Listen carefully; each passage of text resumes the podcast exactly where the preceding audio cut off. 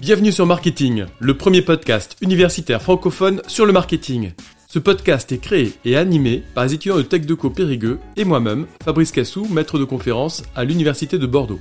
Notre objectif est de vous partager chaque lundi, mercredi et vendredi notre passion et notre curiosité sur le monde du marketing.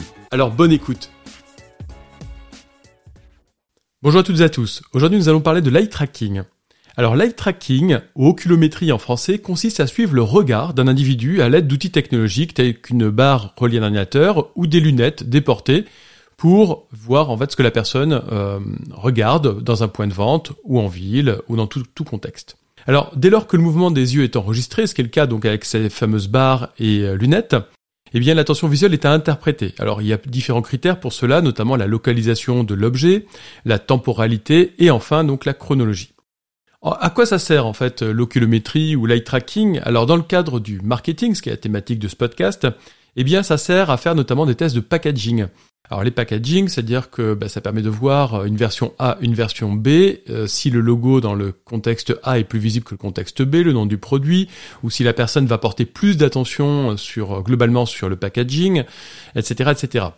Donc ça permet de mesurer plein d'éléments et notamment de voir la meilleure performance d'un packaging par rapport à un autre.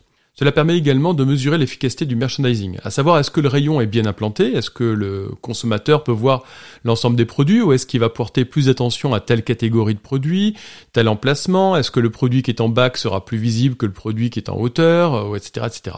Ça permet aussi également, toujours dans le cadre du merchandising, de tester donc euh, au-delà d'agencement la PLV ou l'ILV, promotion sur le de vente, information sur le de vente, et de voir si tel stop rayon, telle affiche, tel couponing, etc. mise en avant, eh bien, va générer de l'attention pour le consommateur.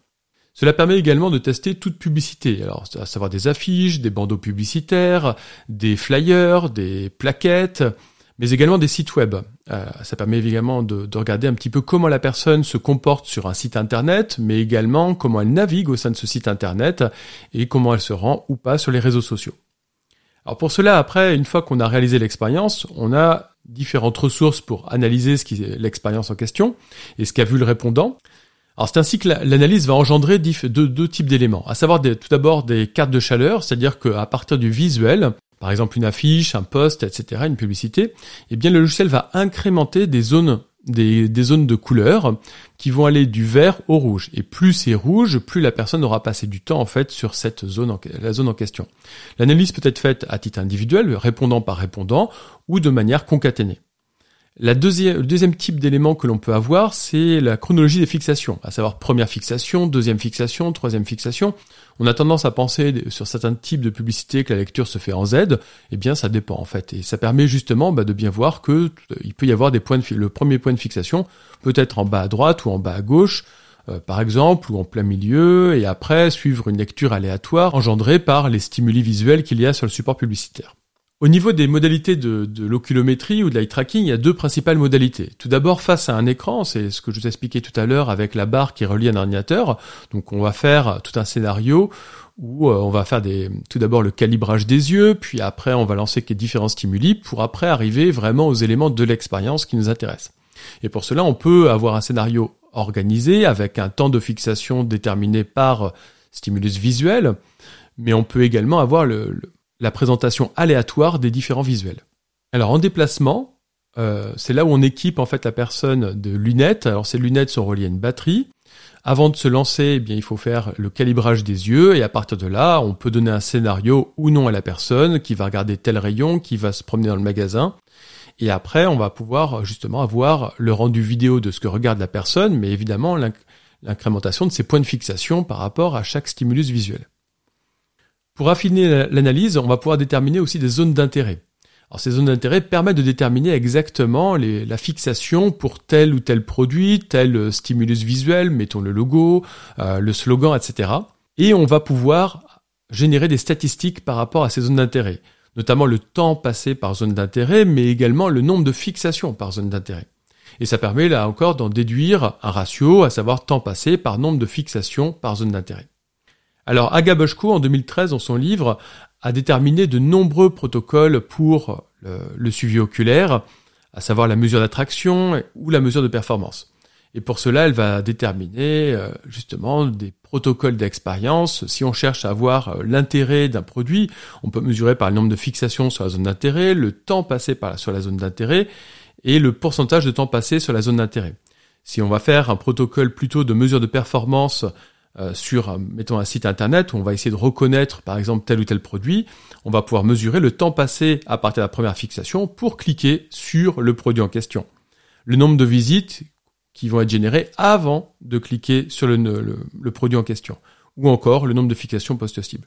Il y a différents critères. Je vous invite à cliquer sur le lien dans le descriptif de cet épisode de podcast pour vous, pour accéder en fait à un article qui vous permettra justement d'en savoir plus sur ces différents éléments. Enfin, je conclus en vous précisant que c'est un équipement qui est cher, donc il y a peu euh, d'établissements qui s'en sont dotés. Alors, il y a plutôt des agences de conseil, agences de publicité, ou encore des établissements universitaires. c'est le cas pour nous, Tech de à Périgueux.